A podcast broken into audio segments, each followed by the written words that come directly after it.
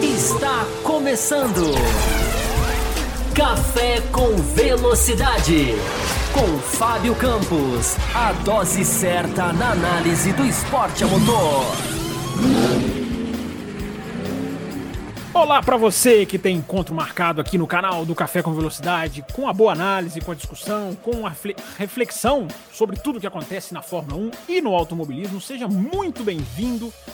É o Além da Velocidade, né? Começando o nosso bloco das quintas-feiras, entrando no ar com a mesma pegada de sempre, já com uma galera aqui já saudando, participando. É mandando as suas mensagens, a gente já tem contribuição para nossa meta, que daqui a pouquinho eu vou explicar. Enfim, mais uma vez começando com muito prazer, né? Esse espaço do nosso canal aqui que vem se tornando cada vez mais um espaço tradicional do nosso, da nossa, das nossas lives, do nosso canal do Café, onde a gente interage para falar de automobilismo com você. Canal do Café com Velocidade não é um canal onde você vai encontrar vídeos rebuscados de altas edições, de alta. É altos traços tecnológicos. É um canal de reflexão, é um canal onde a gente faz vídeos, a gente faz recorte dos vídeos e a gente faz as nossas lives buscando discutir o automobilismo de uma maneira diferente, de uma maneira aprofundada, de uma maneira que você não necessariamente tem que concordar, mas de uma maneira que você pode formar a sua opinião, seja ela qual for, embasada em informação séria, em informação que foge, né, da, digamos, das manchetes exageradas, informação que vem uh, de fontes confiáveis, porque né, é, um, é uma. Essa é uma meta nossa aqui do nosso canal e minha, pessoalmente, como jornalista, de tentar sempre trabalhar com informação séria. E por que, que eu estou dizendo isso? Porque isso tem a ver com o conteúdo que a gente vai apresentar hoje. Hoje você vai saber um pouquinho de 2026. O que está se falando de 2026? O que, que são essas matérias? O que, que, são essas manchetes, essas falas de, de, de alguns pilotos, de alguns dirigentes? Com a ponderação que o momento exige, porque é ainda o nascedouro né, de, uma, de uma Fórmula 1 que está, né, como, o próprio, como a própria palavra diz, que está ainda em formação. Mas você já vai ter os primeiros elementos, não estou sabendo o que está acontecendo, vai ficar sabendo hoje. Eu estou sabendo o que está acontecendo, mas quero ver um ângulo diferente, quero ver se tem algum detalhe que eu não peguei. Esse é o objetivo de hoje, dessa edição do Além da Velocidade, que você é muito bem-vindo. E claro, Grande Prêmio da Hungria, estamos às vésperas do Grande Prêmio da Hungria, nós vamos falar sobre isso e sobre o que mais vocês quiserem. Afinal de contas, né, não é um Grande Prêmio da Hungria que a gente pode dizer normal. Né? A gente tem aí recordes importantíssimos, foco da nossa edição de segunda-feira, mas que a gente pode reforçar aqui, por que não? Ou falar mais a respeito. A gente tem Daniel Ricardo na pista, grande atração, já na sexta-feira vai ser, sem dúvida nenhuma. Uh, a gente tem um novo qualifying, né, um novo formato de qualifying, nós vamos falar sobre isso também. Nós vamos falar sobre isso também. O que esse qualifying pode fazer? Pode mudar muita coisa, pode mudar pouca coisa. Alguma coisa tem que ser analisada, como é a nossa proposta. Novos pneus, né? Esses novos pneus que estrearam em Silverstone. Então, conteúdo a gente tem aqui. A gente tem conteúdo para debater com você sobre Red Bull, sobre Mercedes, sobre uh, Ferrari, sobre Aston Martin, McLaren. Que McLaren é essa que vem? Então, é importante você já deixar o seu like, tá? Tem a hashtag que eu vou ler as mensagens daqui a pouquinho. Olha, eu já bati o olho aqui rapidinho antes do programa começar. Tem pergunta no chat que é legal. Tem pergunta na hashtag já que é muito legal. Então a gente já abre a live assim bem bem satisfeito, mas antes de tudo, né? Primeira coisa, deixar o seu like, né? Deixar o seu like. Essa, esse é o grande pedido né, que as pessoas não gostam. Eu sei que você não gosta de deixar o like, mas se você tiver aí num momento inspirado quiser ajudar o café, uma maneira de você ajudar o café sem precisar fazer nenhum tipo de, de, de, de contribuição financeira, mas você ajuda o canal, porque o YouTube é, repercute o canal baseado na proporção do número de likes pelo número de audiência. Então, você deixando o like, você não mostra só que você gostou, você ajuda o canal. Se você quer ajudar o canal, você tem uma maneira de ajudar fácil e rápida. Tá? Eu vou começar, como é o nosso esquema de sempre, aqui através da hashtag.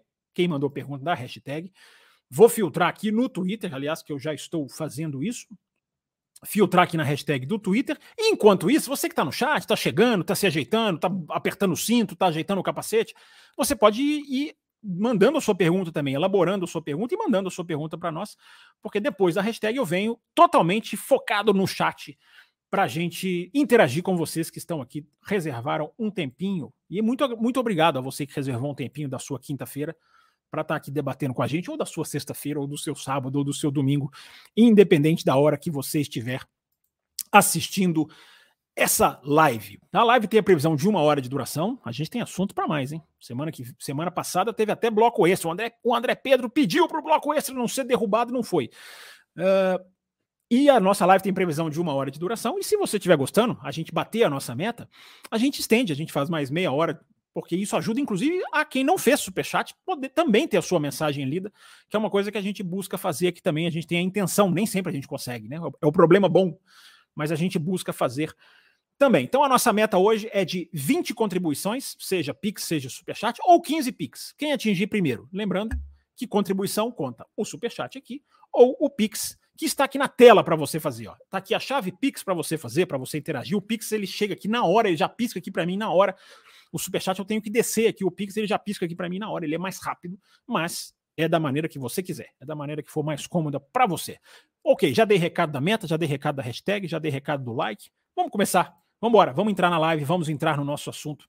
Falta só eu escrever aqui no meu Twitter, que já está aqui me causando problemas de excesso de taxa, é, mas mesmo assim, eu vou enfrentar aqui o problema e vou ler as, as, perguntas da hashtag. Olha, tem umas perguntas muito interessantes, quer ver? Já vou começar aqui, ó. Vou começar com a primeira que foi enviada. Adivinhem, adivinhem por quem que foi enviada a primeira pergunta. Sempre ele, né? Deixa eu só certificar aqui certinho, dar, um, dar o famoso refresh. É... Ok, estão aqui, estão alinhadas certinhos aqui na minha frente. Sempre esquece alguma coisa, né? A gente sempre falta alguma coisa. É... O Carlos Ferreira. É a primeira mensagem é dele, mandou no dia 18, mandou na segunda-feira, se não estou enganado. Não, 18 segunda-feira não, né? 18 terça. O gráfico deixa claro, ele está respondendo a um gráfico que eu coloquei lá no, no, meu Twitter, e eu vou puxar esse gráfico aqui, vou colocar ele na tela. É um gráfico simples, é um gráfico, digamos, é, que apenas exemplifica uma coisa que foi falada na live, né? Foi um dos temas da live também, que foi abordada já em outras lives. É, assim que o computador ajudar aqui, eu vou colocar o gráfico na tela, porque tá dando aquela boa e velha travadinha, né, que a gente tenta colocar aqui na tela e não consegue. Sempre aqueles probleminhas, né, mas a gente já vai resolver. Enquanto isso, deixa eu ler a mensagem do Carlos aqui para a gente já engrenar o assunto, independente do, que, da, do momento em que vai entrar na tela. O Carlos se refere ao gráfico, que vocês vão ver já já, deixando, e ele fala assim: esse gráfico deixa clara a necessidade da FIA intervir para tentar equalizar o grid é, acha que podemos esperar algo nesse sentido? Pois é, tá subindo aqui o gráfico, tá, gente? O, o, o computador está ajudando, né? Tá, finalmente ele está ajudando.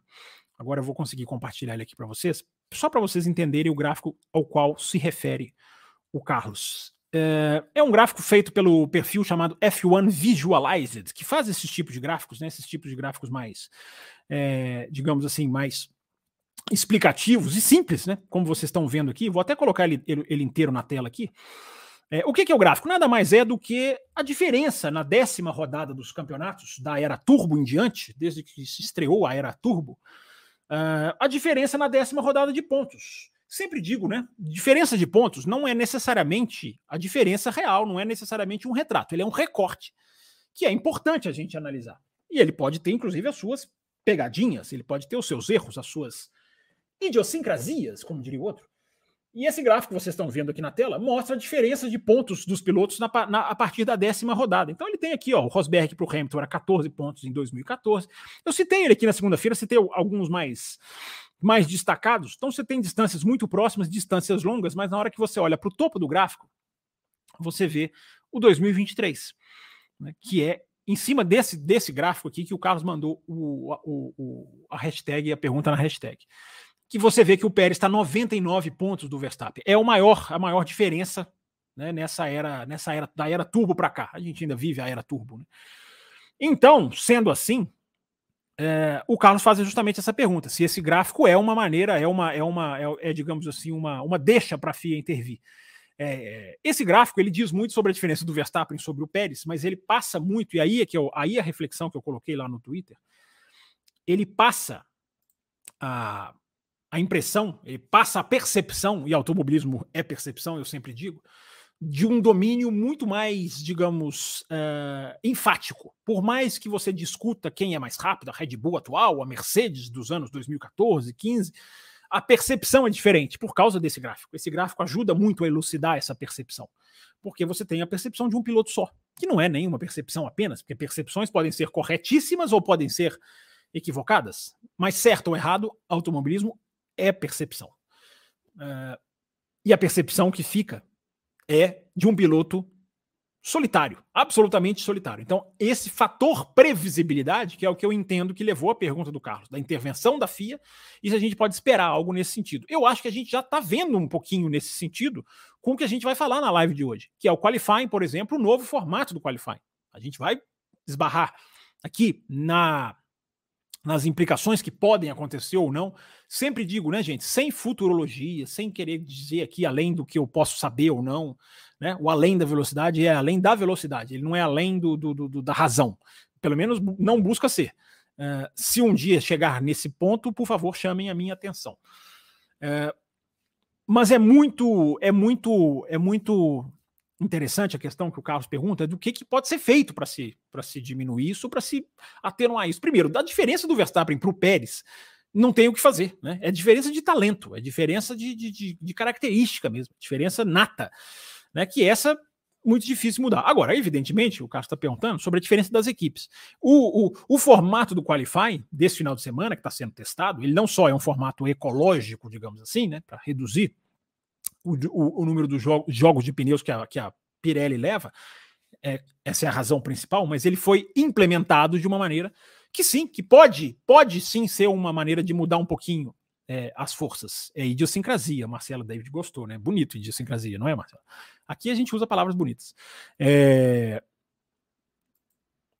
Eu, é, o que eu tenho, é o que eu tenho dito, né, Carlos? A gente é, sabe que isso incomoda a Fórmula 1, tem que incomodar, porque o esporte não tem que cruzar os braços vendo um domínio acontecer. Há uma enorme diferença entre cruzar os braços e agir de maneira atabalhoada, injusta e equivocada, mas existe uma discussão no meio desses dois. Há uma discussão no meio desses dois é, que eu acho que é, é o que a gente se propõe a fazer, é o que a gente deve fazer é o que é válido fazer e, e, e, e, existir. A gente já discutiu sobre isso, sobre a questão de se a Red Bull ganhar todas as corridas, o impacto que isso vai ter para o ano, mas essa a gente vai segurar. Deixa, deixa rolar o ano, porque a gente ainda tem mais da metade da temporada para passar. Mas esse gráfico é interessante, eu quis mostrar para vocês, aproveitando aqui a ótima pergunta do Carlos, é, mostrar para vocês aqui esse gráfico, como que ele, ele, ele deixa bem, bem visível, né? Como eu falei, gráficos podem enganar. Nesse caso aqui, ele dá um retrato bem fiel do que a gente tem. E vamos ver o que pode acontecer. É, é nas sutilezas de formato, Carlos, que as coisas podem acontecer. É, e vem novo pneu aí, antes de 2026, enfim, estaremos acompanhando isso com bastante assiduidade. Mas eu ainda acho, repito, mantenho, torcedor não gosta, torcedor fica bravo da Red Bull. É, eu acho que tem que ser feita alguma medida para se equiparar cada vez mais o pelotão. Mais é, diferença de túnel de vento para quem fica atrás, é, questão de limite de orçamento, você tem detalhes que você pode fazer. Não é simplesmente ir lá e tirar uma roda da Red Bull. Não é assim que as coisas são feitas. Mas trabalhar em prol do espetáculo tem que ser feito. Está sendo feito, poderia ser feito muito melhor, mas a gente já vê aí algumas coisas acontecendo e, repito, podem melhorar. É, Tá assanhadinho aqui o Marcelo David aqui no chat. Aliás, deixa eu dar um alô pra galera do chat que eu esqueci, né? É, o Marcelo David, a Camila Reis do Amaral tá aqui, deu boa noite já lá atrás, antes da live começar. O Paulo Jesus tá aqui também, Manuel Vitor, João Pedro Melo, uh, Jorge Barbosa, o E Breno já fez aqui super chat, daqui a pouquinho vou chegar. Cláudio Carteiro, Mel Maganha, Mel Maganha não chega na hora um dia, cara, mas chegou. É, Esther dos Santos tá aqui, já gravou com a gente, nossa apoiadora. Cláudio Carteiro já fez até Pix, já, já vou puxar também. Hugo Ru, Bruno Black, a galerinha aqui que sempre prestigia o nosso trabalho, Pablo Brenner, é, Adair Rocha, André Pedro eu já citei. Enfim, tem mais gente aqui, se eu não citei, por favor, mande mais mensagens para que eu cite Gabriel Queiroz, nosso apoiador também, Márcio Sibazaki. E vamos lá, vamos seguir, porque conteúdo temos, hein? E o tempo já, já começa a acelerar.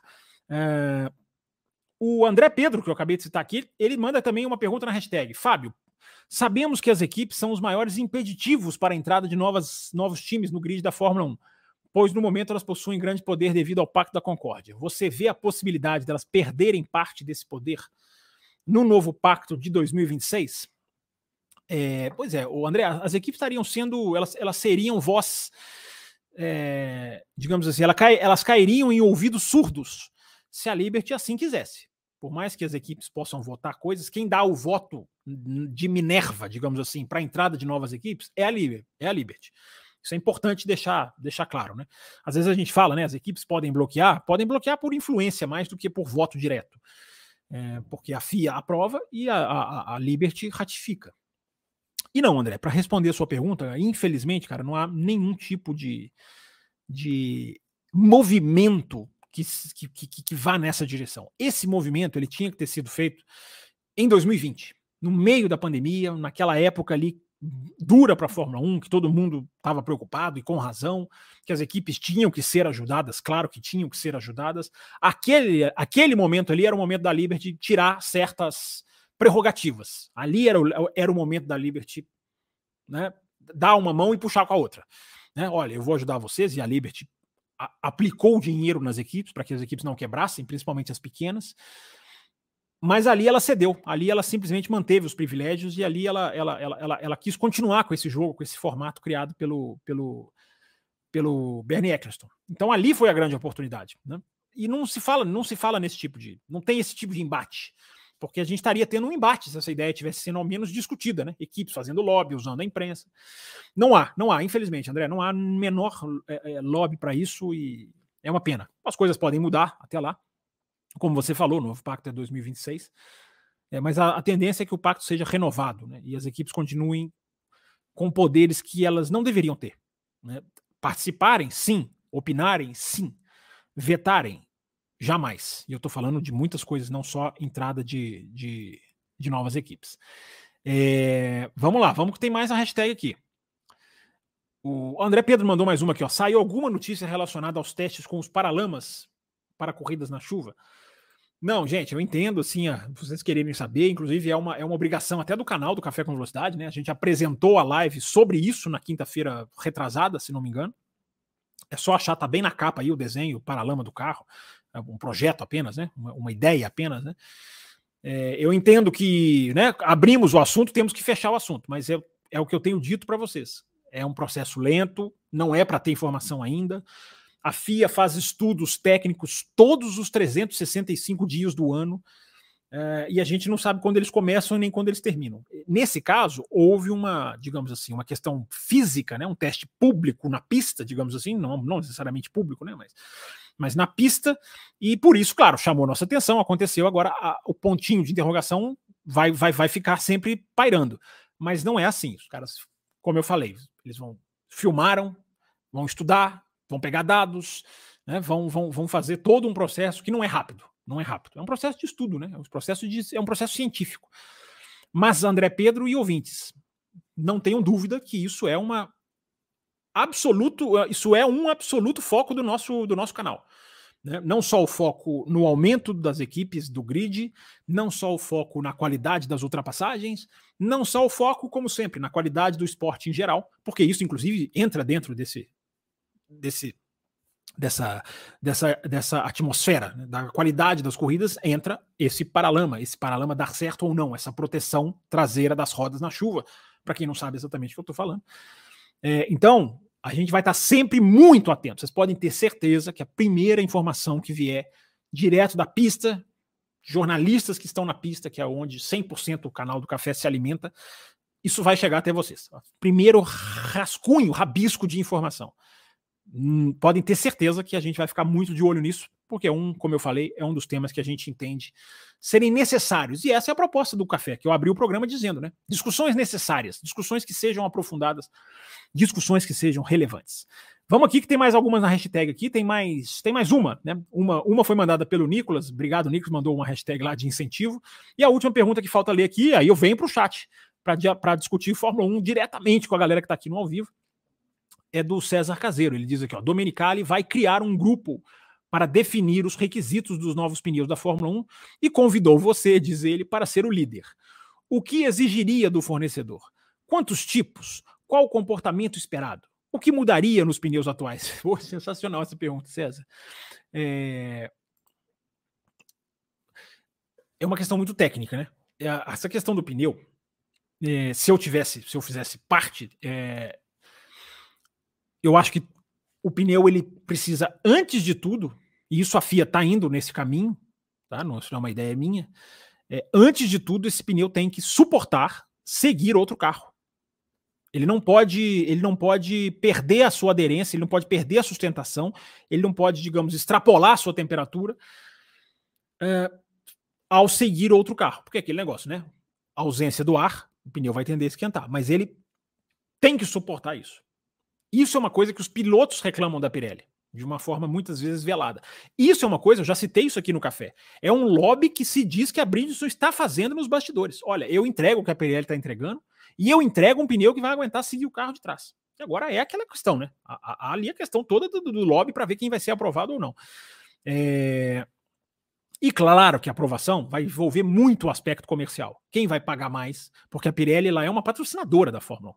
Ela patrocina a Fórmula 1 né, com placas de publicidade, com hospitality centers, né, levam convidados. Então você tem uma parceria comercial muito forte, mas essa não deveria ser a, a principal, espero que não seja, né, e não, não será, eu acredito, a principal, o principal critério. O principal critério é técnico.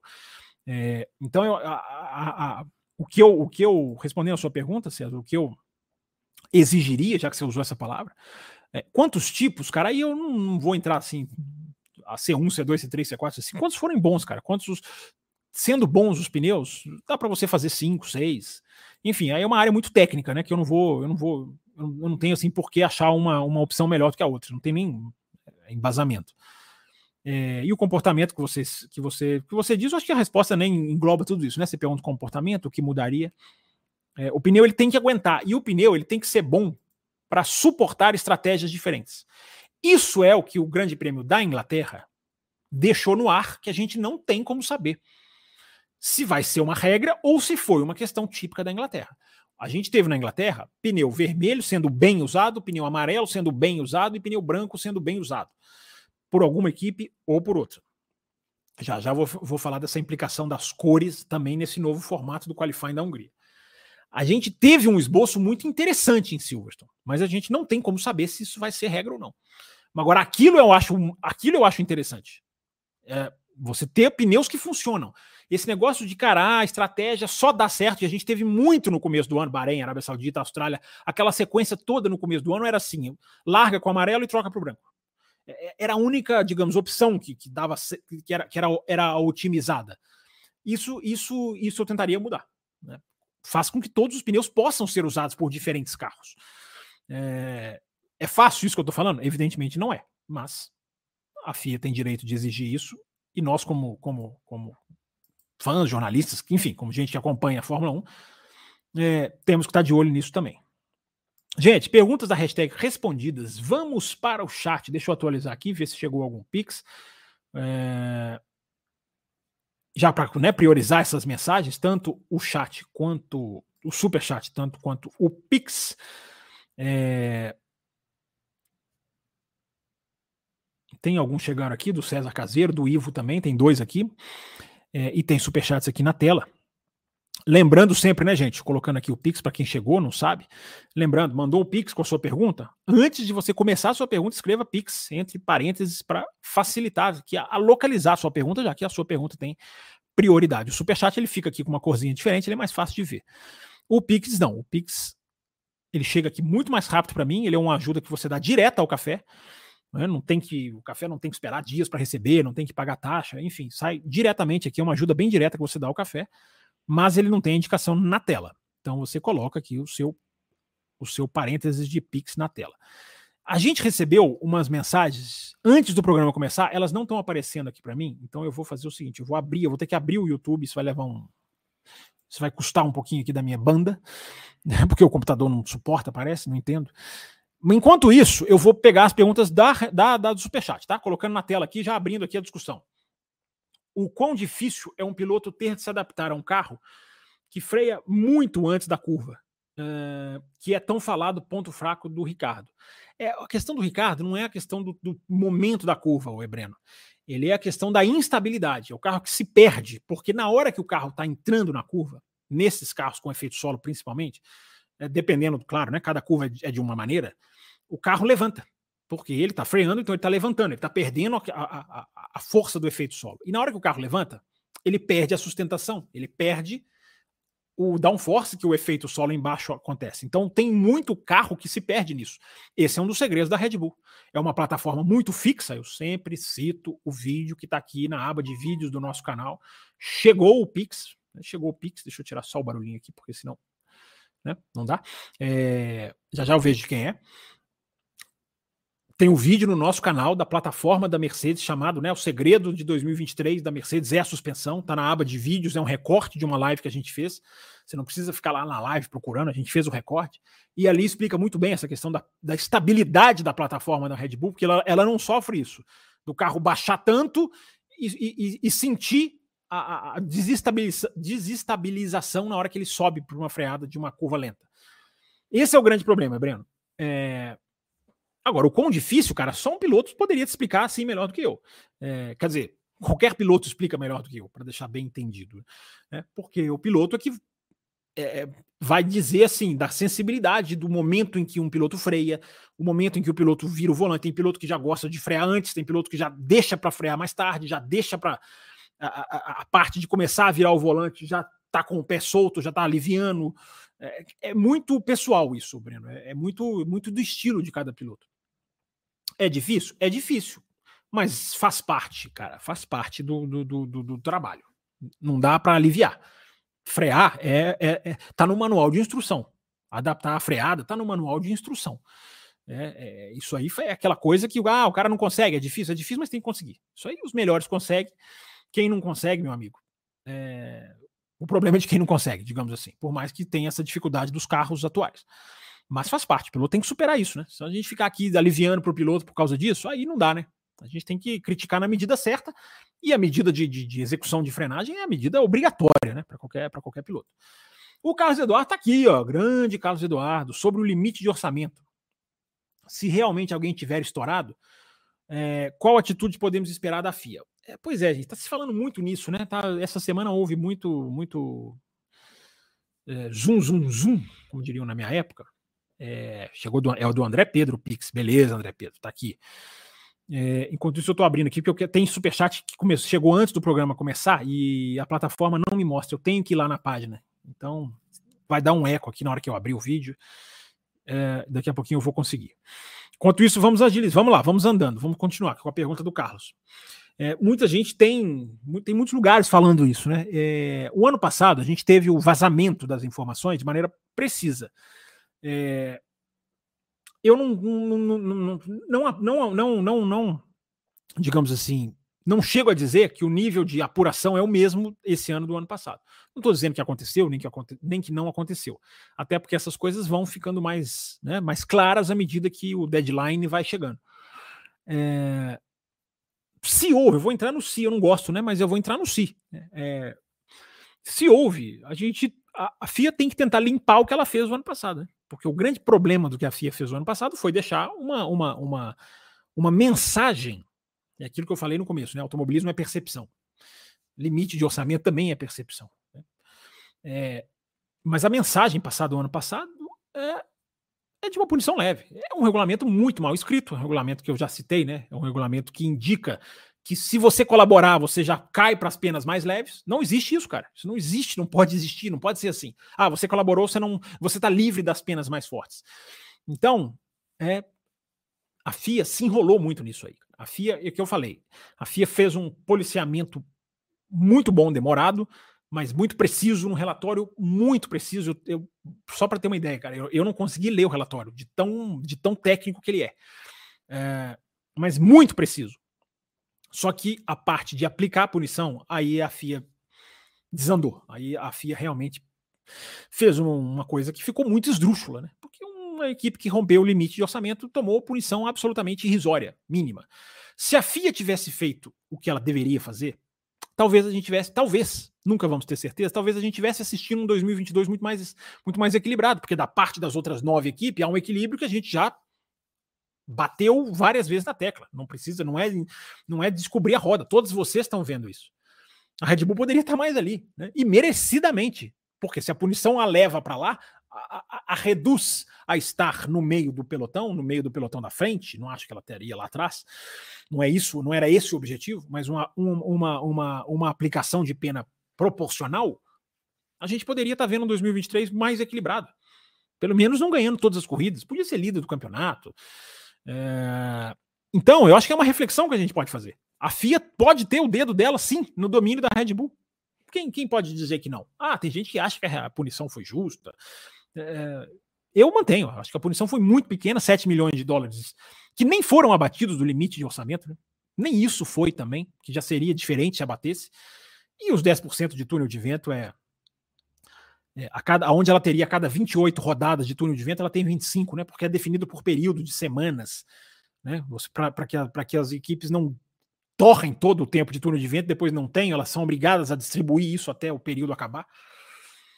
Então, o, um período que a Red Bull rodaria 28 túneis de vento, ela roda 25, cara. Isso é absolutamente tapinha na mão, né? Palmadinha na mão.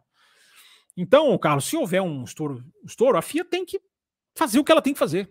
Ela tem que agora ela tem que dobrar a aposta. Agora ela tem que dar uma punição é, muito forte. Aí vai falar assim: ah, mas aí a Red Bull não, não estoura e as outras outras três estouram, duas, três, quantas forem, uma só, e, e elas vão receber punição é, pesada e a Red Bull não recebeu. Eu prefiro que haja inconsistência na evolução do que ficar abraçado com a consistência de algo errado. Eu falo sobre isso várias, em várias situações na Fórmula 1. Prefiro que punam um piloto absurdo numa corrida e na outra não punam um lance igual, pelo menos para demonstrar uma evolução, do que ficar abraçado ao erro. Né? Eu acho que, como jornalista, não dá para abraçar o erro. Então, erraram lá atrás com a Red Bull? Erraram lá atrás com a Red Bull. Agora, agora tem que bater forte. Tem que bater forte para que a regra. A regra precisa gerar temor. Temor. Se eu estourar isso aqui, eu tô F3 pontinhos as equipes precisam pensar isso, assim. Se elas ficarem com essa imagem de se eu estourar isso aqui, eu tomo um tapinha na mão, não preciso dizer mais nada, né? Vocês mesmos completam a frase aí. É... Gente, eu tô abrindo aqui, tentando puxar aqui, é, é, é demorado. É... Tentando puxar aqui as, as mensagens que chegaram antes, porque tem, tem, tem super chat que chegou antes do programa começar e, e ele não aparece para mim. Então eu tenho que abrir aqui o YouTube.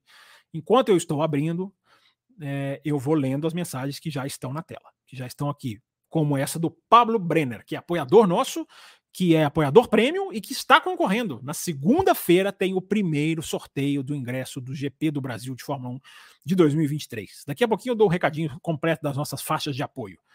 Mas essa deixa aí já é, já é, já é a principal.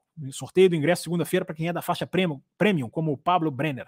Domenicali diz que os motores de, 2000, de 2026 farão mais barulho para entreter o público. É, do outro lado, vemos uma prévia de regras mais eletrificadas. Como conciliar esses dois mundos? Então vamos lá. Na pergunta do Pablo Brenner, que é muito boa, vamos entrar no assunto, num dos assuntos da live, que é a o que está acontecendo a respeito de 2026 e 26. É, vamos lá, gente. Qual é a discussão? Primeiro, primeira coisa de tudo, é, a gente tem duas situações: regra dos motores e a regra de como serão os carros. A regra dos motores, o regulamento dos motores, está já definido não vou dizer 100%, porque ajustes são até é até é até importante que sejam feitos, ou que exista a, a, a margem para eles serem feitos. E é justamente aí que está residindo muito da discussão. É, a, o regulamento do carro, esse está no absoluto pleno e total rascunho. Não há absolutamente nada sacramentado, nada definido. Há ideias, há aerodinâmica ativa, que eu vou explicar, porque casa com o assunto dos motores. Então agora vocês vão entender, ou pelo menos tentar entender, o que ainda não está pronto, mas está sendo discutido. Então, o que, que a gente tem? Que a pergunta do, do, do, do Pablo é boa e ela vai na raiz ali da discussão. O que, que a gente tem hoje? Uma, uma, uma coisa aprovada no regulamento do motor que seja 50-50. Basta vocês gravarem esses dois números, vocês vão até 2026 já com o, o, o, o básico do conhecimento na cabeça de vocês. 50-50. O que, que é 50-50?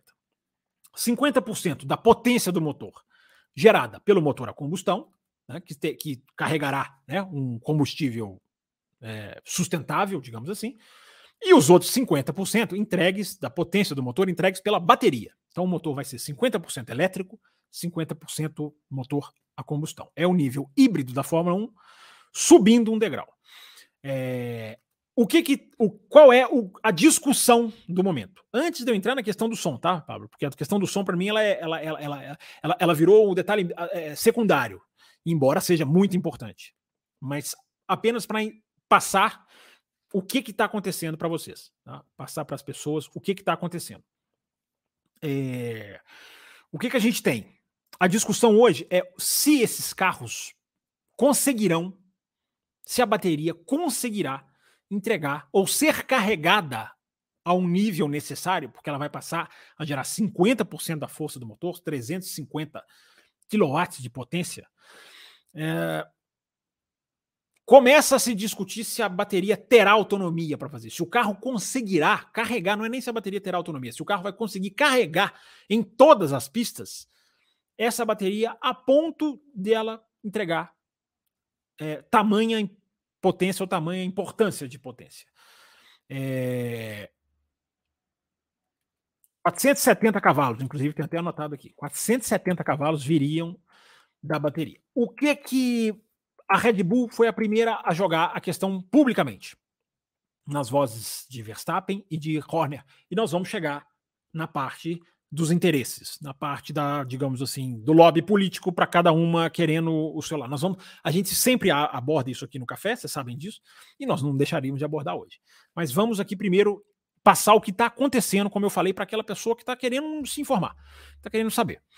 É, o que o Verstappen alegou e a Red Bull alegou, o Verstappen foi só um porta-voz. O que a Red Bull alega é, é que no, nas simulações, quando chega numa pista como Monza, a bateria não consegue entregar a potência no meio das retas e que, segundo a Red Bull, o piloto teria que reduzir a marcha no meio da reta antes de chegar na freada, porque aí ele precisaria reduzir a marcha para recuperar essa energia do motor e para o motor a combustão, digamos assim, assumir a função, já que a bateria não vai conseguir completar a potência.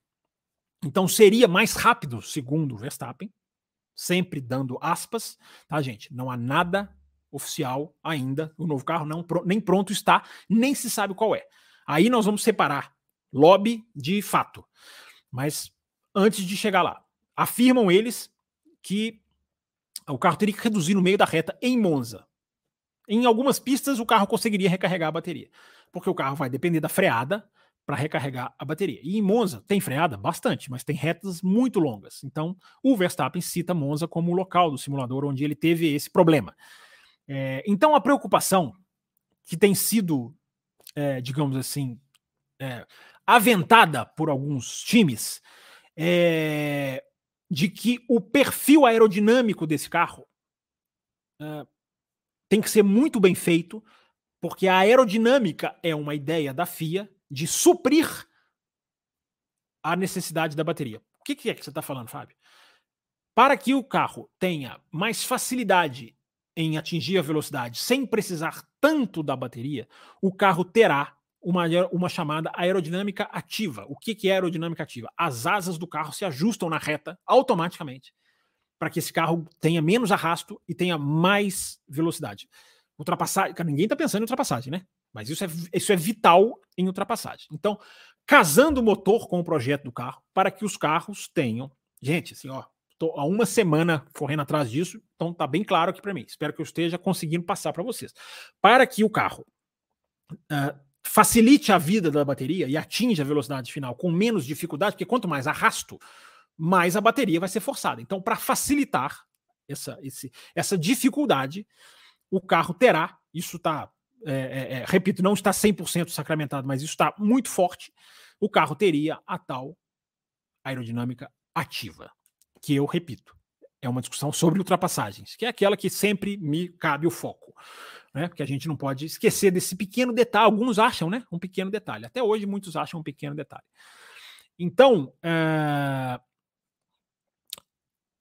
a questão da, da, da, do sistema do carro está sendo discutida. A, a, a, aerodinâmica ativa não seria controlada pelo piloto, ela seria automática. O Verstappen reclamou disso. Ele falou, cara, isso aí eu quero ajustar eu mesmo. Mas isso é detalhe. O que está tá projetado até agora, ou programado, é que essa aerodinâmica ativa seja um software que justamente balanceie isso com a bateria. Então, eles, o próprio software sabe o momento em que ele vai adicionar a tal aerodinâmica ativa. E olha, eu nem cheguei no som, Pablo Brenner. Tá vendo como o som é a questão menos, digamos, menos. É, é, é, quer dizer, não é menos importante nunca, mas nesse, nesse momento não é ela que está sendo discutida. Eu vou chegar, eu vou responder a sua pergunta. Então, essa é a discussão. E aí se separa. E aí começa o jogo político. A Red Bull está fazendo isso por quê? Porque ela sente que vai ter dificuldade, já que ela passa a ser de verdade o que ela não é hoje, uma fabricante independente de motores. Hoje ela não é, porque hoje ela está, embora o motor seja batizado com o nome Red Bull, seja inclusive até trabalhado lá na fábrica da Red Bull, é, o motor não é um Red Bull, o motor é um motor Honda, todo mundo sabe disso. É, então a Red, Bull está passando a ser uma fabricante de motor em 2026. Seria uma dificuldade dela? Já ela, ela já estaria identificando uma dificuldade dela e já querendo forçar para o motor ser mais menos elétrico, porque é isso que a Red Bull quer. A Red Bull solicita que o motor seja menos elétrico, que o 50-50 seja ajustado. E aí começam as sutilezas do problema. Essa bateria, vamos lá, para a gente tentar separar o que é lobby, jogo político, do que é fato. Essa bateria, por ser muito é, importante, ela vai ser maior e ela vai ser mais pesada. É, então, as novas unidades de potência vão ficar mais pesadas? É a pergunta que eu estou fazendo.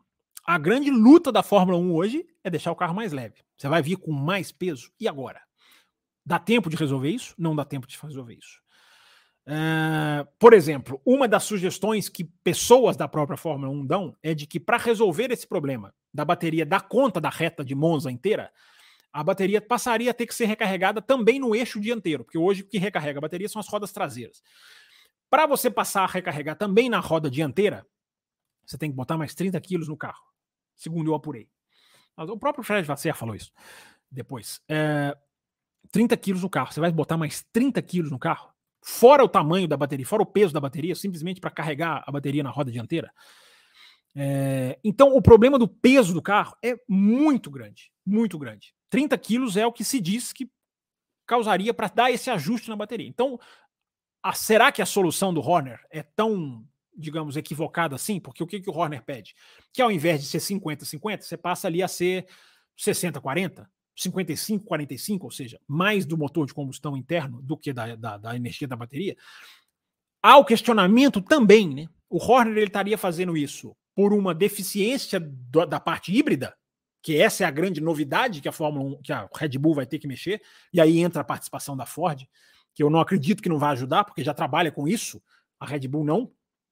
A Red Bull tem lá o motor da Honda com o qual ela trabalha, mas a Honda faz a parte elétrica a Red Bull vai ter que fazer, com a ajuda da Ford, que eu acredito que vai, é anunciado que vai, mas independente disso, é um começo, é um começo do zero, mesmo que seja a Ford. Então essa é a deficiência que faz a Red Bull querer enxotar esse 50-50, ou a Red Bull acredita tanto no seu motor a combustão que ela quer forçar para o lado, mesmo sem ter nenhuma dificuldade na parte elétrica, ela quer simplesmente valorizar aquilo que ela tem é, de melhor. Então, gente, muito, eu fui muito atrás disso. E aí, o que que tem? O que, o que que a gente tem que pensar? O que trouxe as montadoras novas, a Audi, a Honda, a própria Ford, foi o 50-50. A, a, enorme eletrificação do motor. Por isso que eu falei, gente, guardem o 50-50, que ele é, ele é vital até 2026. É, ele é vital, se, inclusive, se mudar alguma coisa. O 50-50 foi o que trouxe essas montadoras. E agora, você vai mudar a regra do jogo? Então, você tem que, se você for mudar a regra do jogo, você tem que estudar. Você que eu digo FIA. A FIA tem que estudar. Tem que fazer a coisa muito certa. Porque se os carros estiverem perdendo velocidade na reta ou tendo que reduzir marcha no meio da reta, a FIA vai ter que lidar com esse problema de alguma maneira. Há uma publicidade negativa de você dar um passo atrás na questão da sustentabilidade. É uma, é uma publicidade negativa. Não, nós não vamos ser tão elétricos como nós falamos. Embora, duas coisas. O combustível sendo combustível sustentável, não tem tanto problema você dar um pouco mais de percentual para o motor a combustão. É, e outra coisa, né? Se for o último caso, tem que ser feito, independente da publicidade negativa. Não pode sentar na publicidade ecológica e não fazer uma mudança se você concluir que essa mudança é necessária. Então, gente, assim, tá acabando, tá? É, e aí já vou responder aqui, voltar a abrir perguntas de vocês. Tem o fator pressão, vamos tentar separar agora. Tem o fator pressão. É, o Verstappen fala, ele deixa escapar uma frase, né? Ah, o regulamento vai ser muito power unit, né? Vai ser muito dependente do motor, como é uma reclamação que muitos fizeram em 2014, né? Simplesmente quem fez aquele super motor, a Mercedes, foi lá e nadou de braçada. Faz todo sentido para a Red Bull não querer isso, né? A Red Bull quer o carro que, como atual, muito mais dependente da aerodinâmica, que é onde ela reina, onde ela domina, onde ela tem o mago genial que sabe fazer isso muito bem, que é o Adrian Newey. É... Então, gente, isso é muito importante para a gente separar lobby de não, de não lobby. Agora, é muito cedo para a gente bater martelos. Eu estou vendo aqui o pessoal, às vezes, gosta de bater martelo muito forte. Ah, a, o barulho. Ah, o não sei o que vai ser. Ah, o não sei o que está errado. Ah, o regulamento é um horror. Gente, não sejamos precipitados de já bater martelo sobre 2026, mesmo com tudo isso que eu estou falando para vocês formem as suas opiniões. Claro, estamos, aqui para isso. Fiquem atentos ao que está dando certo ao que não está dando, ao que pode dar certo ao que não pode, ao que vocês acham que é certo ao que vocês acham que é errado. Mas o que eu estava dizendo aqui quando, quando, quando caiu? É, nós não sabemos ainda como vão ser os pneus de 2026, porque os pneus vão ter, vão ter interferência nisso, né, na velocidade do carro, né, na aceleração do carro. Nós não, nós não sabemos como vão ser os pneus, nem tamanho de pneu, aderência de pneu, nós não sabemos isso ainda. É, nós não sabemos o nível de downforce que os carros vão ter. Aí entra uma certa precipitação da Red Bull e não só dela. É, nós não sabemos como é que o carro vai ser. Aerodinamicamente, o carro vai ser eficiente? Vai ser menos eficiente? Como, como que pode se chegar a essa conclusão que a Red Bull está chegando se o carro ainda não existe? Vai ter DRS em 2026? É aquela perguntinha que eu, eu gostaria muito de responder não, mas a gente não sabe.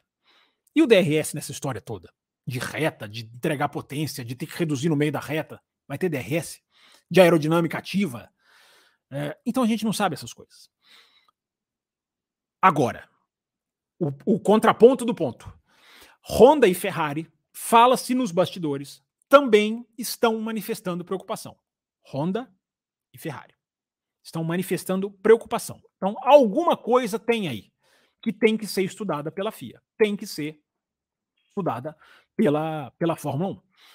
Embora, repito, se o carro não existe, não vamos bater o martelo. Agora, então tá aí para vocês. A preocupação qual é?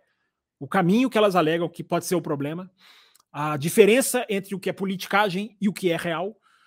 Uh, e aí a gente vai seguir acompanhando isso. Agora entra, vai entrar muito disso, né? Do que as equipes acham que é benéfico para elas ou não. É, a Red Bull ela quer manter mais parecido com o que está hoje, para surpresa de ninguém. A Mercedes não vamos mexer, vai ser o 50-50, para surpresa de ninguém. A FIA está no meio disso tudo. A Fórmula 1 e a FIA estão no meio disso tudo. Cabe a elas fazer o que é certo, estudar e se tiver que mudar, que mude. Se tiver esse problema da bateria ser muito pesada, isso é praticamente certo, da bateria não entregar, não conseguir ser recarregada em todas as pistas. Se existe a opção da aerodinâmica ativa para esse fim que eu expliquei, então é porque há uma preocupação com a bateria. Então, gente, não quer dizer que tudo é porque a Red Bull está falando está errado, e não quer dizer que tudo o que, o que o, por estar tá muito cedo, que nada se justifica. Então, informações aí para vocês. Ok? E aí, o Pablo Breno, agora eu chego na sua pergunta. É, entendem por que, que o som ele vem? Tem, tem, tem, outras coisas que vão, que vão entrar nisso acima do som. É... O som ele vai ser ele vai ser para mim, cara. Tem gente falando que não, tem engenheiro falando que vai para um tem engenheiro falando que vai para o outro. É, eu acredito que o som vai melhorar naturalmente. Eu já disse isso aqui, porque você vai tirar o MGU H, esse não vai mais existir, e ele é uma enorme barreira para o som, porque ele é uma ele, ele pega o calor do motor. Ele trabalha, o H é de heat. Então ele é uma tampa, ele tem que ser uma tampa, ele não pode deixar o calor escapar. E ao não deixar o calor escapar, ele não deixa o som escapar também. Então ele, ele saindo, eu acredito que o som vai melhorar naturalmente. Agora, dá para se fazer, Pablo, e quem está muito preocupado com o som, dá para se fazer mudanças ainda para se melhorar o som. No escapamento, na configuração do difusor, na configuração do combustível, dá para fazer muita coisa. Então não vamos, não vamos cravar nada do som ainda. Como eu já estou vendo muita gente cravar, vai ser um horror ou vai ser tudo ótimo. É, tem que conciliar. Essa pergunta é dificílima mesmo, Pablo. Como conciliar? É, vai ficar mais elétrico? Vai. Mas vai ter lá o combustão ainda. 50% do motor vai ser a combustão. É, uma questão, gente, aqui ah, eu esqueci de falar, tá? só para não, só para não, é, para não, para não deixar passar. Uma preocupação que está existindo é um carro pode ficar sem bateria no meio da reta e o outro não. Um carro pode ter característica de despejar a bateria no final da reta e o outro pode ter no começo. Repito, isso aí é, é, é, é ainda muito incipiente, porque o, o, consumo de combustível ele é uma coisa mais linear. O, o, o, elétrico não. O elétrico você pode meio que configurar, você pode ter características. Cara, esse carro aqui vai despejar potência num ponto. No outro, então você pode ter discrepâncias muito grandes de desempenho de motor. É, aí a gente volta lá para aquele argumento: vai ser fórmula motor? Hoje é fórmula pneu, vai ser fórmula motor? Enfim, gente, na pergunta do Pablo Brenner, tá feita a análise, uma das propostas, espero que eu tenha né, elucidado um pouquinho e sempre dizendo, reiterando, é o rascunho da ideia ainda. E os motores, que esse não é rascunho, esse ainda, esse é, esse está começando esse lobby para ver o que, que vai ser feito. Hoje é 50-50.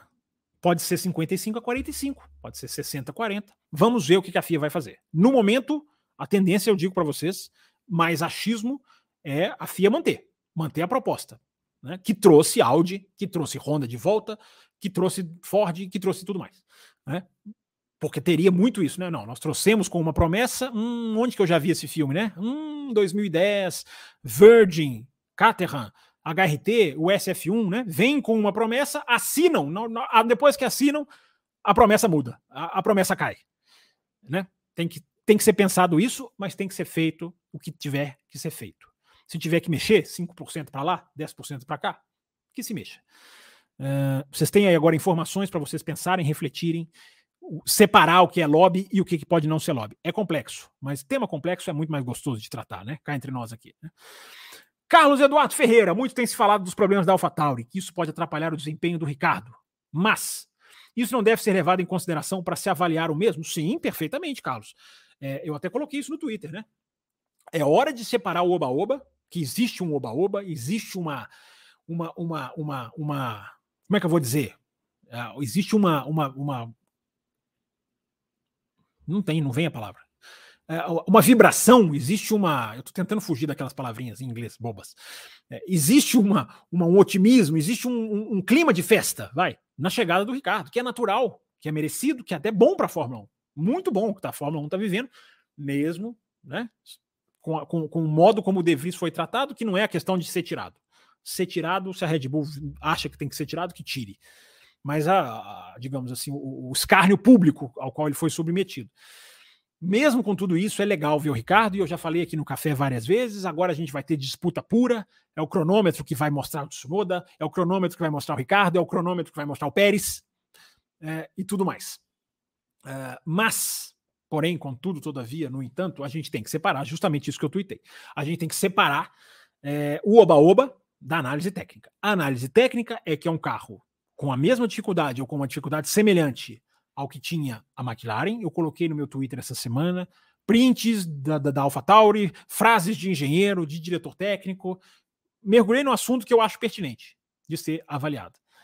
E aí disse, até agora para responder o Carlos, e disse num dos meus tweets, disse, é importante relatar o problema até para se exaltar se o Ricardo superá-lo. Se o Ricardo for bem na AlphaTauri, você tem, você tem um crédito a mais que ele vai estar tá, ele vai tá lidando com o carro no problema de entrada de curva, né, que não é exatamente o mesmo da McLaren, mas é a área ali que atrapalhou ele. Então, sim, concordo plenamente com você, Carlos. Isso deve ser levado sim em consideração. É... Gente, nós já estamos esgotando aqui o nosso tempo regulamentar do nosso, do nossa, da nossa live, mas eu vou puxar aqui os nossos os nossos superchats, tá? É, vou falar sobre o qualifying também, promessa, né? falar sobre o qualifying rapidamente, se for o caso. É, obrigado, Nicolas Coelho, mandou aqui um super chat. É, e o Carlos mandou mais um aqui. É, como estão as novidades sobre o anúncio das novas equipes? Tem alguma? Não consegui ver nada hoje. Não, Carlos, assim, isso aí, cara, é, é, é eu acho que tá tudo, eu acho que tá tudo na mesa. Eu acho que tá tudo na mesa. A gente, o que tá aparecendo é, aos pouquinhos, e de cada uma fonte diz uma coisa, uma dá um pouquinho diferente. É, o que está se dizendo muito forte é que há tendência de aprovação de duas. É, eu repito, aonde eu pego as minhas informações, ainda não tenho nada cravado. Tem essa especulação, que é aquilo que eu falo, né? Não é porque eu não tenho a informação que ela não exista, que ela não seja, que ela não seja verdadeira. Agora, Carlos, é, no final das contas, apareça o que apareça, especule-se o que especule, ou vaze uma coisinha ou outra, o final do frigir dos ovos é quando a FIA vai anunciar e qual vai ser o anúncio, claro, evidentemente, qual vai ser o anúncio, mas quando a FIA for anunciar. É, novidade, cara, há, há, muita, muita gente falando coisas, Carlos, que eu não vou puxar uma aqui para não abraçar uma, uma informação que não necessariamente seja correta, né? Você sabe, você, Carlos, sabe, você sabe, eu sou muito eu sou muito cauteloso com informação. Eu, eu quando passo informação, cara, eu, eu, tenho muita convicção e apuração. É, eu não tenho convicção e apuração de nada do que tem se dito aí nos últimos três, quatro dias. Mas, repito, né? Estão surgindo de uma maneira que não, não dá para dizer que não são, não são, não vão acontecer ou não seja o que está se falando. Vamos esperar se é a Andretti, se é a Hightech, se é outra, se é uma, se não é outra. O importante, Carlos, é a FIA fazer o certo não fazer conchavo, como fez com a Ferrari em 2019, na questão do motor. Não pode fazer conchavo. O que, que eu estou falando? Se a FIA aprovou uma, duas, três, não vai aprovar três nunca. É, mas se a FIA, se a FIA, fria é bom, né? FIA é uma fria às vezes. Mas se a FIA aprovou, seja quantas forem, ela tem que dizer para o mundo: eu aprovei. Essas equipes passaram no processo. Elas estão aprovadas. Agora, agora é a questão só comercial. Agora, se bloquear, é por interesse. A FIA tem que fazer isso. Se a FIA fizer conchavo, e esse é um temor que eu tenho, embora o Sulayen não tenha nenhum tipo de conchavo com o Domenicali, pelo contrário, mas se a FIA fizer um conchavo e dizer, é, nós não aprovamos nenhuma equipe, só para não uh, dar à Fórmula 1 o trabalho de vetar, aí vai ser muito triste. Aí vai ser muito triste. Então a única coisa que eu posso te falar sobre esse assunto, Carlos, é a FIA tem que ser transparente. Aprovei. Agora é a segunda fase do plano. Porque aí ela coloca no, no, no holofote a Fórmula 1. Porque existe uma coisa chamada opinião pública. E essa eu conto com ela. Eu conto com a opinião pública. Eu, vocês contam. Eu acho que muito, todo mundo que está aqui, ou 90% das pessoas que estão aqui, talvez, sei lá quantas, querem, querem ver mais equipes na Fórmula 1. É, então, todos nós contamos com a força da opinião pública nessa hora. Então a FIA tem que ser: olha, eu aprovei. Agora o resto lá é com eles. Que aí eu quero ver se eles vão ter a força, não vou nem usar outras expressões, a força para é, bloquearem equipes que terão sido aprovadas. Vocês já imaginaram? A FIA aprova, as equipes aprovadas e a, a Fórmula 1 vai lá e veta. É, é de se assustar, né? É de se assustar se isso acontecer. Gente, deixa eu pegar os pics aqui. É, eu tenho. Eu tenho um superchat que veio antes do programa. Agora eu vou ver se eu, se eu. Eu acho que aquela queda que eu tive aqui foi, foi isso.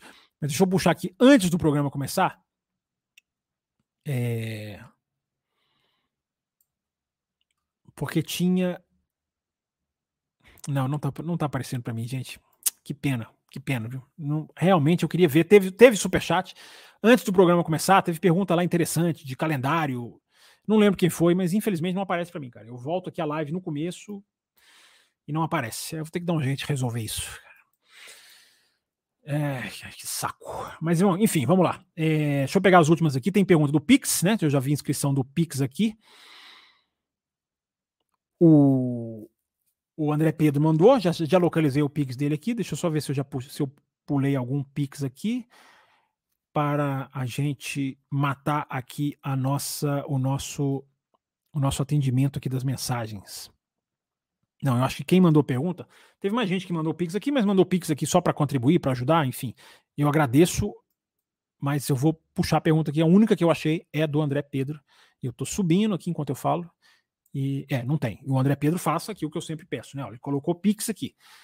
É, em frente à pergunta, porque aí facilita para a localização. Então vamos lá, Fábio. A volta do Ricardo agora, do Hulk e do Magnussen recentemente, mostra a falta de novos talentos ou a falta de coragem das equipes de apostar em novos pilotos? Cadê o cara de chapéu? Não, hoje o cara de chapéu não apareceu, não. Hoje é diferente. Ah, vocês vão, vão entender já já. É...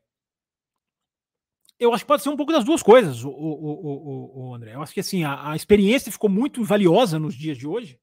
Né? É dia de é, é, é, tempos, né? São tempos de limite de orçamento, são tempos de gastos sendo, digamos, é, restritos. Bater o carro hoje virou uma coisa mais onerosa do que era tempos atrás, dói mais.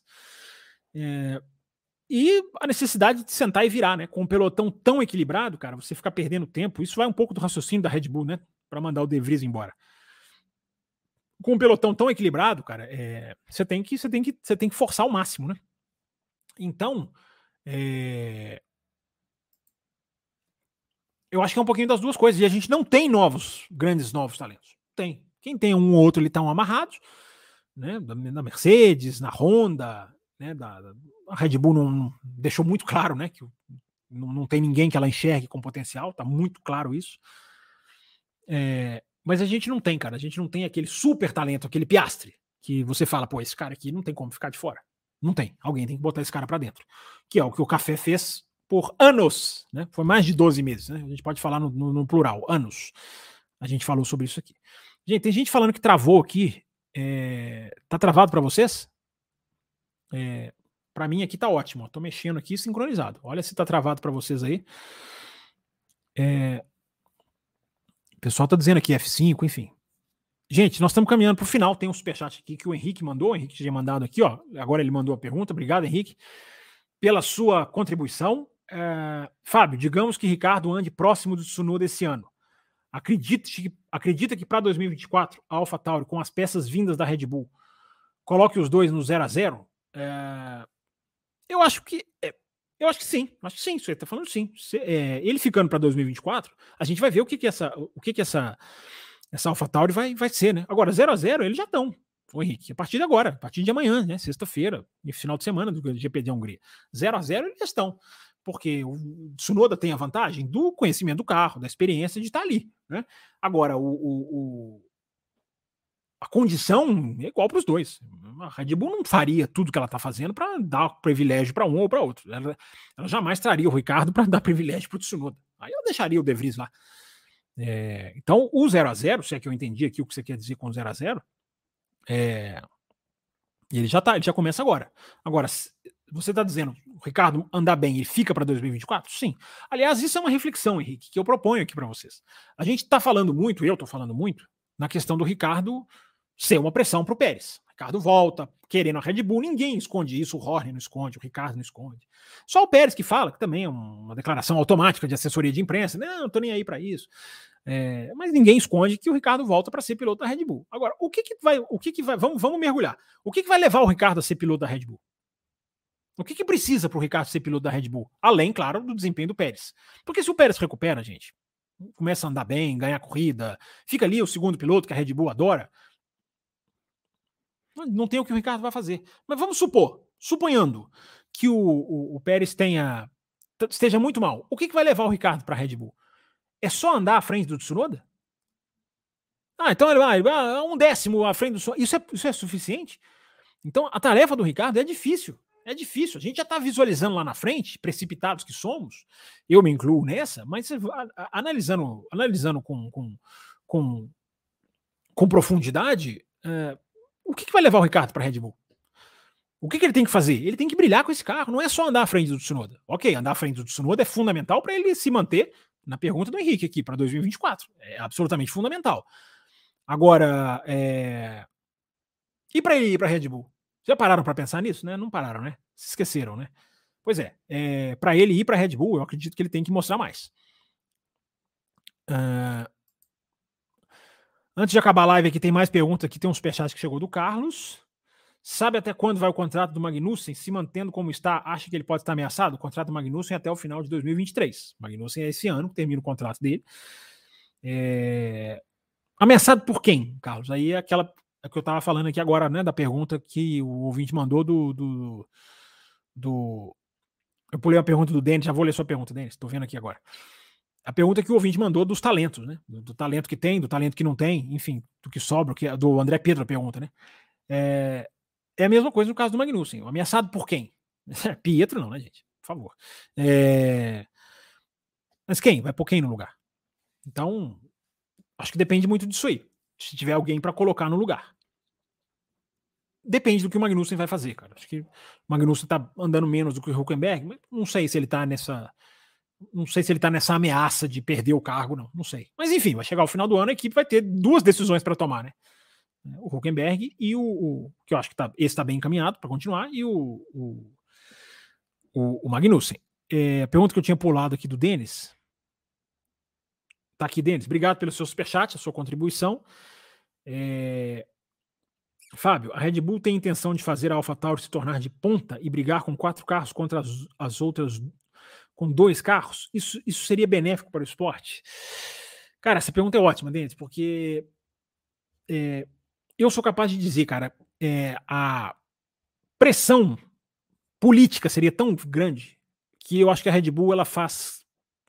Não é que ela faz o carro ser ruim por querer, mas ela separa muito a AlphaTauri da Red Bull por causa disso para evitar, porque isso é uma isso é uma pressão política já, digamos assim, está na gaveta. É só abrir a gaveta para tirar, ela já está engatilhada. É como se ela é como se ela, a mira já tivesse na testa né, das equipes. A arminha já tivesse com aquela mira na testa. Porque eu lembro bem, né, como a a Haas já causou muito jogo de bastidores pela proximidade que tem com a Ferrari. A Racing Point, quando copiou o carro da Mercedes, lembre-se do que foi, da repercussão que aquilo teve. Então, a, a, impressão que eu tenho é que a Red Bull ela, ela evita. Não, porque, cara, se eu fizer esse carro aqui, se eu fizer esse carro muito parecido com o meu, é, eles vão insinuar que está fora, é, eles vão eles vão eles vão vir atrás, eu vou ter que sofrer uma pressão política que eu prefiro não queimar esse cartucho, porque o cartucho vem aí nessas outras horas, né? Que eu acabei de explicar sobre 2026 né? Puxa o motor para um lado, 50-50, não, vão aumentar, diminui a parte elétrica, vão aumentar. É, né? Existe esse lobby todo, Porpoise, no ano passado, não, não mexe no carro. A equipe, lobby é uma arma que a equipe tem que usar o ano inteiro. Então, para não queimar, eu acredito que eles fazem intencionalmente. Agora, o ano que vem, isso vai mudar um pouco. Porque chegou ao extremo de ter o melhor e o pior carro do ano. Então, o ano que vem, vem gestão nova, vem o Lauren Max, vem o Pete Bayer, que é um cara conceituado, né, vem, vem, a equipe vai se reestruturar, a equipe vai ficar mais perto de Milton Keynes na Inglaterra, a equipe vai usar mais peças do carro, é, mas não, há, não vai chegar a ser, na minha opinião, Denis, esse, esse quatro carros de ponta que você cita, não. Acho que nunca vai ser. Mas a, a, a, o distanciamento estava grande demais. Muitas peças que a, a, a, a, a AlphaTauri poderia usar, ela não usa. A aerodinâmica ela não pode pegar. Agora, as peças suspensão, as peças mecânicas, ela pode pegar. E ela nem sempre pegou. Em 2021, ela correu com uma outra suspensão traseira, por exemplo. Agora eu acredito que eles vão pegar. Agora, repito, aerodinamicamente eles não podem, pelo regulamento, pegar. Então você não vai ver uma, uma AlphaTauri igualzinha a Red Bull. Eu acredito que não. Apesar de que o conceito eu acho que vai puxar bastante. O carro vai ficar parecido, mas cópia, eu acredito que não. É... O Cristiano tá falando que mandou uma pergunta via YouTube. O Cristiano, eu vi aqui, cara, é, é, que existe aqui uma questão. Quando o apoiador ele faz um certo, um, ele faz assim aniversário, né, de membro, ele ganha. O YouTube dá a ele aqui uma pergunta colorida, né, uma pergunta, digamos assim, é, é, é destacada. Ela não é superchat, ela não aparece como superchat para nós. Eu vi a sua pergunta aqui, vou ler ela aqui, ó. É, Cristiano Stolano, aqui, ó, membro por 10 meses, enfim. Mas ela não, gente, é, é, é, ocasional que eu consiga ver, porque não aparece, tá? Não aparece. Eu tenho que dar refresh, abrir vídeo, não aparece na plataforma. Mas ele pergunta aqui até que ponto o Ricardo pode levar segredos da, lave, da nave mãe é, para Beta Tauri com esses testes. As equipes não reclamaram, mas não, existe segredo. As duas equipes têm o mesmo dono. Nada que o Ricardo leve, um engenheiro não, não passou para outro. Não há, não, há, não, há, não, há, não há o que levar da Alpha Tauri para da Red Bull para a AlphaTauri. Não há. Se fosse de outra equipe, sim, da McLaren. Mas ali não, não há, não há segredos, não há. Não existe como você monitorar, cara, a proibição de falar alguma coisa. Ó, os caras têm isso, os caras só, só usam aquilo. Isso não, não, existe como você. Isso, isso, não é, isso não tem como você proibir isso. Então, isso não, o Ricardo não está levando nenhum segredo. Por quê? Senão ele está mudando de uma equipe irmã para uma outra equipe irmã. É... Gente, chegou aqui um superchat, tá piscando aqui. É... do Renato Luciano, chegaram dois. Um do Renato Luciano. Fala, Fábio, existe um abismo na qualidade entre pilotos de Fórmula 1 e WEC? A Fórmula 2 é a categoria mais próxima por excelência da Fórmula 1? Hashtag além do além. É, é muito difícil, né? Você cravar a qualidade dos pilotos, Renato. Eu acho que o da Fórmula 1, muito acima do, do WEC, porque o WEC nem usa tanto, não, não, nem todos os pilotos do WEC são profissionais. O WEC tem aquela categoria, piloto prata, ouro, bronze, né? Tem piloto com pouquíssima experiência. Eu acho que não dá nem muito para comparar, não. Se você pegar os top do WEC ali, ah, não, não, se aproxima, não. Acho que a Fórmula 1 está muito, muito à frente. Né? A lista de talentos da Fórmula 1 não tem igual. Você tem Russell, Hamilton, Verstappen, é, Norris, é, Leclerc. Não tem, ninguém chega perto. A, a Fórmula 1 está muito bem servida de talento. É... E o superchat aqui do Carlos Eduardo. Tem o sentimento que o Sainz vem sendo cada vez mais preterido dentro da Ferrari, mesmo estando em pontos na frente do Leclerc. Será que a Ferrari não está dando um tiro no pé? O negócio do preterido, Carlos, assim, tem aquelas situações, né? Deixa o cara passar, tá na volta rápida, é, os, dois caras saem do box. É, eu não tô vendo ele ser preterido assim em alguma, alguma coisa tão, tão, tão importante assim, não. Hum, nada que a Ferrari nunca tenha feito. É, e, cara, é, tabela de pontos, cara, eu repito, ela, ela, ela pode ser muito enganadora. E nesse caso ela é. Ela pode ser interessante e ela pode ser enganadora. Eu acho que nesse caso ela é enganadora. Porque o Sainz não está andando mais que o Leclerc. quem quiser achar que está, Ok, que acho. Na minha opinião, não acho. Eu não acho que está. É, o Leclerc é mais rápido que o Sainz, vira mais rápido. Todos os qualifies, é, a maioria dos qualifies, 80% ele vira na frente. É, tipo, cara, o Leclerc quebrou no Bahrein, cara. Quebrou no Bahrein, aí perdeu 10 posições na Arábia Saudita, que quebrou no Bahrein. Aí você vai ficar olhando a tabela de pontos, oh, esse cara aqui é melhor. Eu, eu, eu não sou resultadista, cara. Eu, eu acho resultadismo. Desculpa, Carlos, eu acho resultadismo simplesmente dizer que a Ferrari. Você não está afirmando isso, não. Você está fazendo uma pergunta da, usando a tabela, mas quem afirma isso, eu acho que está sendo resultadista demais, cara. Eu, eu prefiro analisar performance. Tabela, muitas vezes, ela não. Ela não. Ela não. Ela não, não reflete. E no caso do Sainz, não refletiu em 2020 e não reflete, não reflete agora. É, então, enfim. Gente, é, deixa eu dar só uma última atualizada aqui. Tá? Sempre bom aqui pegar para não deixar ninguém sem atendimento. O sisteminha está aqui bem na minha cara, aqui piscando, mas às vezes, né, só para ter certeza. É, não, já atendi, atendi aqui o Henrique, atendi o André Pedro. É, gente, só rapidinho antes de terminar a live, eu queria falar do qualifying, tá? Analisar o qualifying, é, o novo qualifying que vai ter, né? Uma promessa aqui do nosso, do nosso, da nossa live hoje, da abertura aqui do nosso canal. A abertura do nosso canal, a abertura da nossa live, né? O canal já está aberto, já tem um tempinho. É, mas eu gostaria de convidar vocês a ficarem atentos a esse qualifying, porque parece que não vai mudar nada, mas vai mudar, pode mudar, pode mudar muita coisa, ou pode mudar pouca coisa mas eu acho que é muito importante a gente analisar, antes da gente terminar aqui o nosso programa, a gente analisar o que, que vai ser exatamente, né? Esse novo qualifying, essa nova, essa nova, esse novo formato que vai reduzir a quantidade de jogos de pneus. Eu acho que isso todo mundo aí já está carequinha de saber, né? Careca como um pneu, né? De saber. Vai haver uma redução dos jogos de pneus de 13 para 11 e aí a grande sacada do fim de semana que a gente veria em Imola, mas não teve a corrida lá que é a questão da, da obrigatoriedade dos pneus. Né? Então, parece um detalhe bobo, mas eu acho que é muito interessante ficar atento ao que pode acontecer nesse qualifying, porque nós temos nós temos é, a obrigatoriedade do pneu branco no Q1, depois a obrigatoriedade do pneu amarelo no Q2, e aí o Q3, como todo mundo conhece, pneu vermelho é o que já é o habitual da, da, da Fórmula 1. Então, é importante dizer o seguinte: quando se trata de preparação para o qualifying, e eu acho que esse, essa nova regra, esse novo formato que está sendo testado ainda, sempre bom dizer, é, ele vai influenciar bastante na sexta-feira, não só porque tem dois jogos de pneus a menos, como agora as equipes passam a ter que priorizar qualifying de uma outra maneira. Porque toda a preparação para o qualifying que era feita na sexta-feira era feita o quê? Com pneu vermelho. Foca no pneu vermelho, que é o que você vai usar nas três, nos três segmentos do qualifying à medida que você avançar. É... Agora não.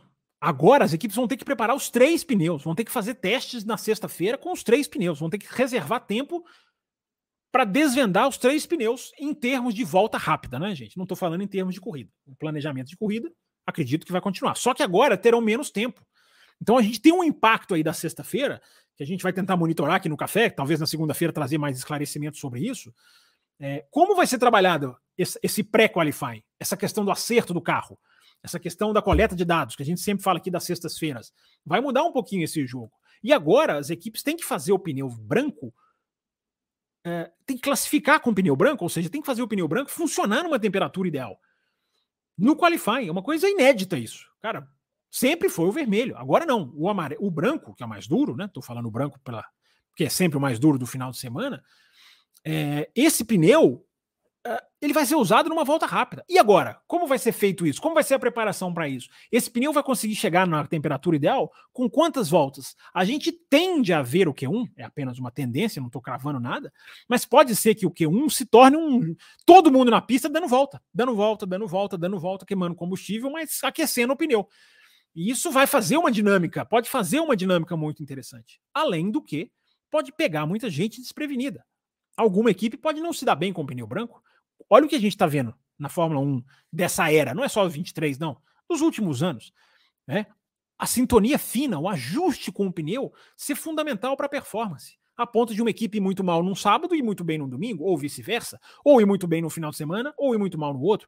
Tudo isso apimentado pelo tal novo pneu Pirelli, que a gente não sabe o quanto mais resistente é, ou se foi apenas uma impressão de Silverstone. Né? Então, uh, e você só tem três brancos, né? Apesar de que eles ganham um, um, um, novo jogo de pneus, que normalmente eles têm dois, dessa vez eles vão ter três, mas você tem agora um qualify para fazer com o branco. Você tem que guardar um para corrida, e aí você vai ter só um para sexta-feira. Como que vai ser esse jogo? Ah, eu acho que vai ficar bem interessante. Pode ficar bem interessante. Não só essa questão do Q1 poder levar várias voltas para ser executado, para ser servido, para ser é, servido na temperatura correta, para usar a alusão é, é, culinária, é, depois o amarelo também tem tudo isso. Aí você vai usar dois amarelos, porque talvez o amarelo você não precise ficar tando, dando tantas voltas. Talvez dê tempo de você usar dois amarelos no Q2. Mas você só tem quatro. Um você já vai ter que guardar para corrida. Estão vendo como acerta sexta-feira? Vai ficar menos pneu para sexta. Talvez a gente tenha menos carro na pista na sexta, talvez. Mas talvez isso seja um benefício para o domingo. Menos equipes coletando dados, mais incerteza para o domingo. Então, gente, estou colocando aqui apenas conjunturações. Pode mudar muito pouco. Posso chegar aqui na segunda-feira e dizer, ó, mudou muito pouco. Mas existe toda essa, essa característica. Até porque os pilotos agora vão perder quatro pneus vermelhos. Normalmente eles têm oito. Eles terão quatro a partir de agora. Quer dizer, a partir de agora não, né? Nesse formato. Quando esse formato estiver sendo testado agora na Hungria e se dá como certo de que vai ser na Itália o segundo teste desse, desse formato de qualifying. Mas a chance desse formato funcionar e pegar para o futuro, até porque ele reduz pneus, ele vai economizar, gente, cerca de 3.680 pneus por ano. Você fazendo a conta ali, dois jogos de pneus por equipe, quatro pneus, faz a conta aí, 3.680 pneus por ano. É, é, é, é uma economia, cara, é uma economia bastante forte. Então a chance desse Qualify ficar é grande, mas vamos ver, vamos ver como ele vai funcionar. É, mas eu estou muito curioso para ver como que, como que o piloto agora vai ter menos tempo para preparar o carro com pneu vermelho, porque ele vai ter menos pneu vermelho vai ter só quatro. Se ele tem que usar dois no Q, dois no, no, no, no, no, no Q1, no Q3, desculpa. O cara chega no Q3, no, o ideal é ele dar duas voltas rápidas. Ok, dos quatro ali, ali ele tem dois. Aí, se ele tiver que guardar um novo para corrida, sobra só um para sexta-feira inteira. É, gente, a gente pode ter surpresas. Isso, isso pode gerar, na minha opinião, pode gerar pole positions diferentes, porque o vermelho é só no Q3. Pode sim atrapalhar, pode atrapalhar a Red Bull no quesito pole, porque a gente sabe que no qualifying a Red Bull não é tão superior, ela é superior, mas não é tão superior quanto ela é na corrida. Então, esse, esse formato ele pode embaralhar uma, uma, uma, uma pole position, sim. Ele pode gerar uma pole position diferente. Mas, repito, é tudo conjuntura, porque eu estou falando aqui, né? Vai ter menos tempo, como é que vai funcionar sexta-feira. Vamos ver. São os melhores cérebros do mundo e, de alguma maneira, vão, vão, vão descobrir como lidar com isso. Uh, como lidar com vocês é um grande prazer, viu, pessoal? Gostaria muito aqui de já agradecer todo mundo que mandou, dando aquela, aquela última atualizadinha. É, hoje não deu tempo de responder as mensagens que não foram Pix, não foram superchats, mas enfim, atendi todos que mandaram aqui. Deixa eu ver se ficou uma pra alguma para trás aqui. Tem, tem rapidinho aqui uma para trás aqui do Carlos, é, perguntando. Ah, não, não, do Sainz aqui eu já li. Não, ele pergunta aqui. É... Não, Carlos, você pergunta que você fez aqui, não. Na meta, não. É, mas nós voltamos na segunda-feira com Tiago Raposo apresentando, com um bloco uh, extra para os apoiadores. Estará aqui o Samuel gravando a live com a gente, fazendo o, a live para os apoiadores. Segunda-feira é um dia muito importante, porque é um dia que nós vamos ter dois sorteios Para você que apoia na faixa premium, você concorre a um ingresso para o Grande Prêmio do Brasil. Chegou segunda-feira, o dia do primeiro sorteio, depois vai ter outro em agosto. São dois sorteios. O primeiro vem na segunda-feira. Se você apoia na faixa premium, você concorre. Uh, se você quiser apoiar o café na faixa Café com Leite, você ganha lá acesso ao grupo de WhatsApp, que o pessoal lá adora. Se você quiser na faixa Cappuccino, você já pode assistir essa live para os apoiadores. Dessa, dessa faixa em diante, você ganha acesso ao bloco exclusivo da segunda-feira. Toda segunda-feira que tem Fórmula 1, tem bloco, tem live para os apoiadores. Uh, se você quiser entrar na Extra Forte, você concorre a uma assinatura da F1 TV e nós também vamos sortear a F1 TV na segunda-feira. Tá? Seremos dois sorteios segunda-feira: o ingresso e o sorteio da F1 TV que pega a faixa premium e a faixa extra forte. E a F1 TV é até o final de 2024. Você não tem assinatura da F1 TV até 2024. Não venha, não. É, que você não tem. E a faixa premium você concorre ao ingresso na segunda, a sorteio de miniaturas, como algumas que estão aqui atrás de mim, miniatura da Mercedes, miniatura da Ferrari, miniatura da Red Bull. Vai ter miniaturas históricas em breve para você receber também. E você participa, isso não é sorteio, você participa do café com a gente, como o Samuel que eu falei que vai participar aqui, Samuel Oliveira vai participar na segunda-feira. Isso não é sorteio. Se você está na faixa prêmio e você quer participar, você vai ter a sua vez. Em algum momento vai chegar, vai chegar a sua hora, como diria o outro. Gente, muito obrigado a todo mundo. Ótimo grande prêmio da Hungria aí para todos. Vamos acompanhar o que, que vai ser essa corrida. Recorde importantíssimo pode cair. Né? Primeira vez na história da Fórmula 1 que uma equipe pode ganhar 12 corridas seguidas. E a primeira vez na história da Fórmula 1, eu acho esse, eu acho esse recorde. Ele é um recorde meio meio, meio digamos assim, apagado, porque ele é um recorde é, é, quebrado, meio fracionado, que é o recorde de 20 vitórias em 21 corridas. Hoje, Red Bull e Mercedes têm essa primazia, e se a Red Bull ganhar, ela passa a ter 21 vitórias em 22 corridas. É algo forte. Mas é tema da, foi tema da live na segunda, e a gente volta nesse assunto após o Grande Prêmio do da Hungria nesse final de semana. Deixa o seu like e Apoie o café, você pode apoiar o café de várias maneiras. Hoje eu nem deixei, nem pus a faixinha para passar aqui embaixo, né? Vou deixar ela passando aqui no finalzinho da live, aqui, como a última, só para deixar registrado, para o Raposo não, não me xingar muito.